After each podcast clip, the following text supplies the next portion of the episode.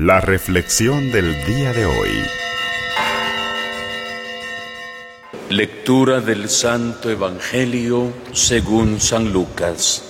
En aquel tiempo se dirigía Jesús a una población llamada Naim, acompañado de sus discípulos y de mucha gente. Al llegar a la entrada de la población, se encontró con que sacaban a enterrar a un muerto, hijo único de una viuda, a la que acompañaba una gran muchedumbre. Cuando el Señor la vio, se compadeció de ella y le dijo, no llores. Acercándose al ataúd, lo tocó y los que lo llevaban se detuvieron. Entonces Jesús dijo, joven, yo te lo mando, levántate. Inmediatamente el que había muerto se levantó y comenzó a hablar. Jesús se lo entregó a su madre. Al ver esto todos se llenaron de temor y comenzaron a glorificar a Dios diciendo, un gran profeta ha surgido entre nosotros. Dios ha visitado a su pueblo. La noticia de este hecho se divulgó por toda Judea y por las regiones circunvecinas. Palabra del Señor.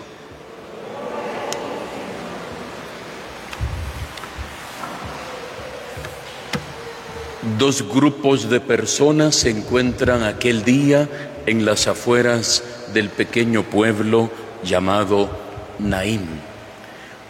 Dos, diríamos, pequeñas caravanas de personas, una de luto y una de alegría. Y se topan en las afueras del pueblo, porque tanto en aquel tiempo como ahora, ordinariamente los cementerios estaban afuera de las ciudades. Jesús va entrando con sus discípulos lleno de alegría.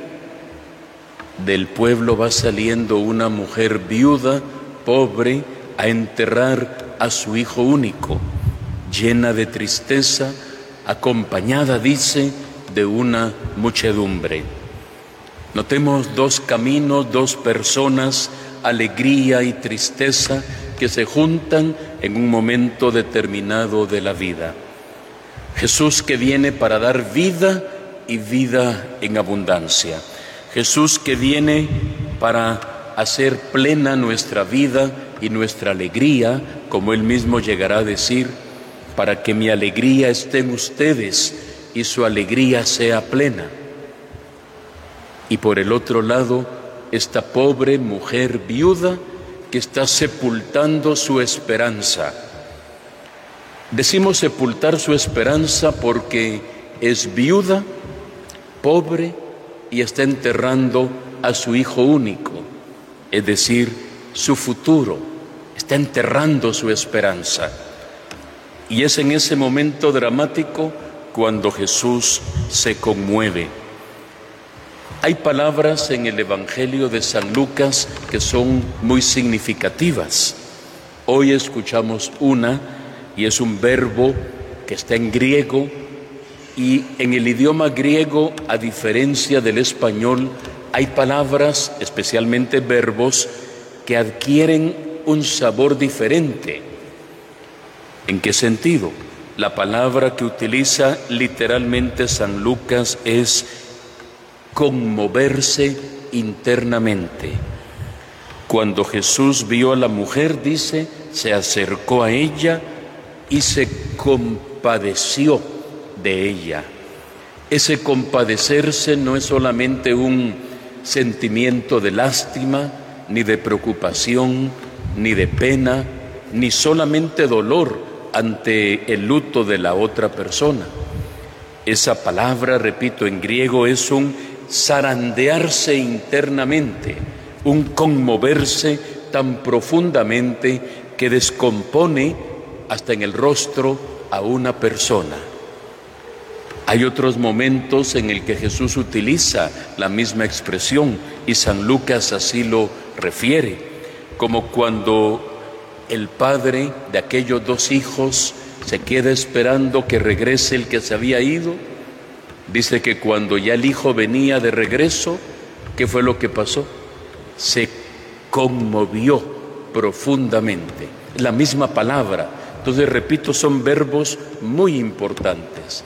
Jesús se conmueve internamente ante lo que está viendo en ese momento.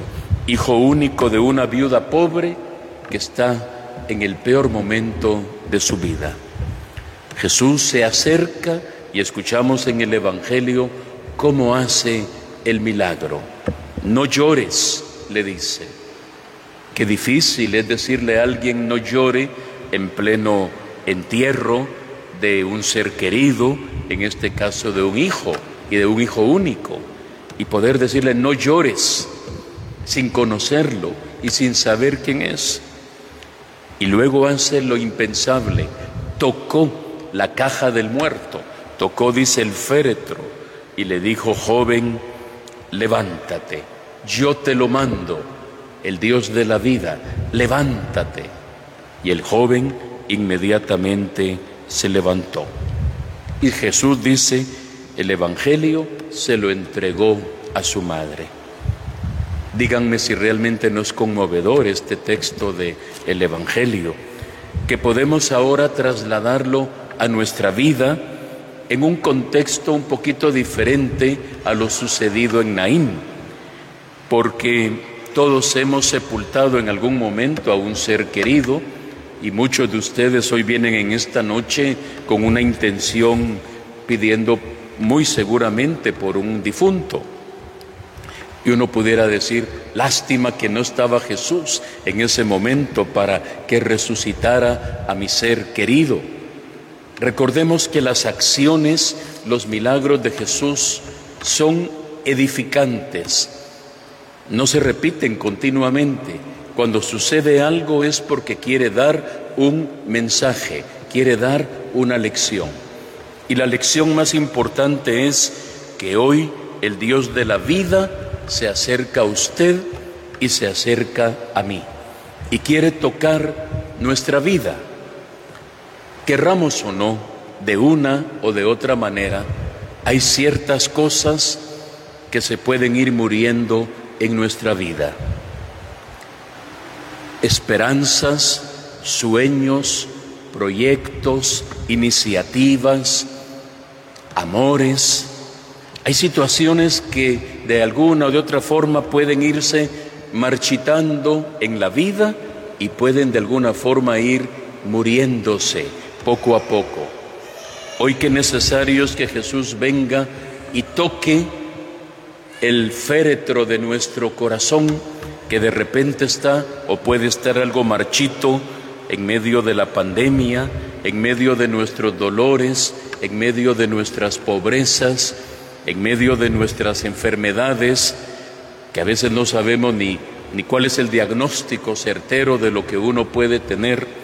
Hoy Jesús viene a tocarnos y a darnos esperanza y a decirnos, a ti te lo digo, levántate, sigue caminando, sigue luchando, todavía te falta mucho que caminar.